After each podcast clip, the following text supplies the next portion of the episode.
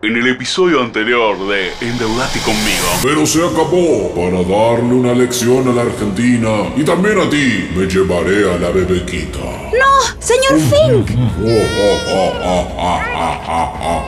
Si quieren recuperar a la bebequita, deberán hacer todo lo que les decimos. Adiós. ¡No! ¡Mi bebequita! ¡No! Endeudate conmigo.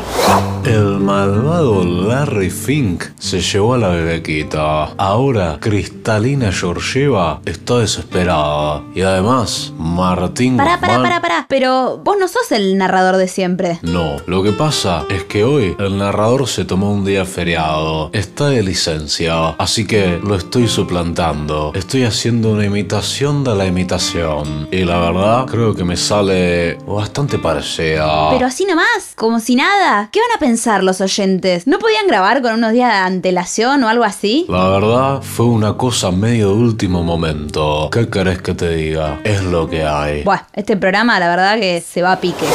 Larry Fink secuestró a la bebequita. Cristalina se preocupa y lo llama a Martín Guzmán.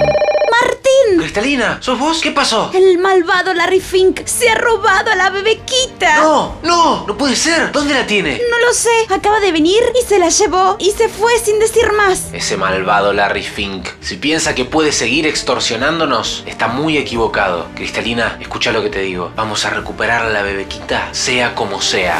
¿Podrán Cristalina Georgieva y el ministro Shaolin Guzmán recuperar a la bebequita? Lo sabremos en el próximo capítulo de...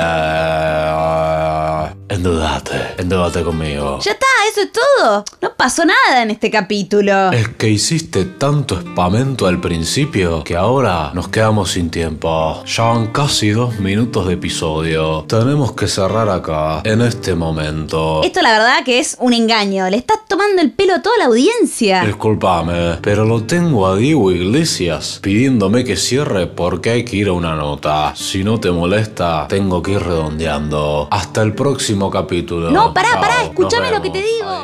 Mejor país del mundo.